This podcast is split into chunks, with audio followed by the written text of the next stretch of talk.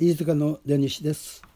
いつも笑顔になる話をお聞お聞きくださりありがとうございます。花粉症でかすれ声ですがご容赦ください。4月のテーマは春一番すべてが新しくなるです。春一番とは立春後最初に吹く強い南風とあります。私は4月5日生まれでちょうど23年前に定年退職しました。定年退職は第二の人生の分岐点です。定年までの15年間総務を務めていましたの総ガラスのフロントにいました。いわゆる地域社会との窓口です。人のネットワークを作るにはもってこいのところでした。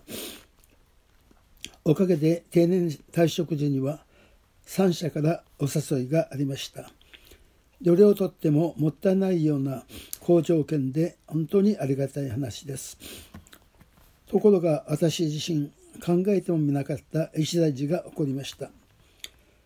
送別会の余韻冷めらぬ翌朝朝一番に電話で3社とも辞退したのです。当然もう反対するだろうと思っていた妻も快く承諾してくれました。その日のうちに60歳にして進学生35年ぶりの信仰生活にカムバックしたのです。身をすべてが新しくなれり空も山も花も木々もすべてが新鮮で輝いていました。河の中も百花繚乱です。